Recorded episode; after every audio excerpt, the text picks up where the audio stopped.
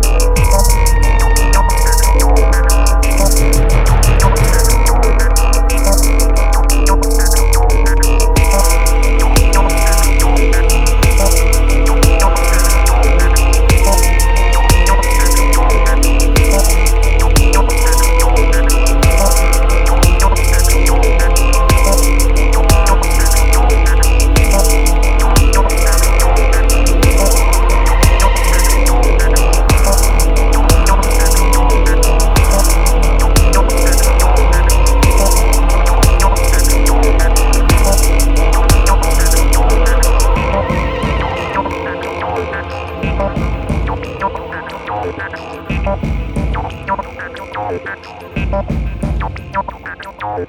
you.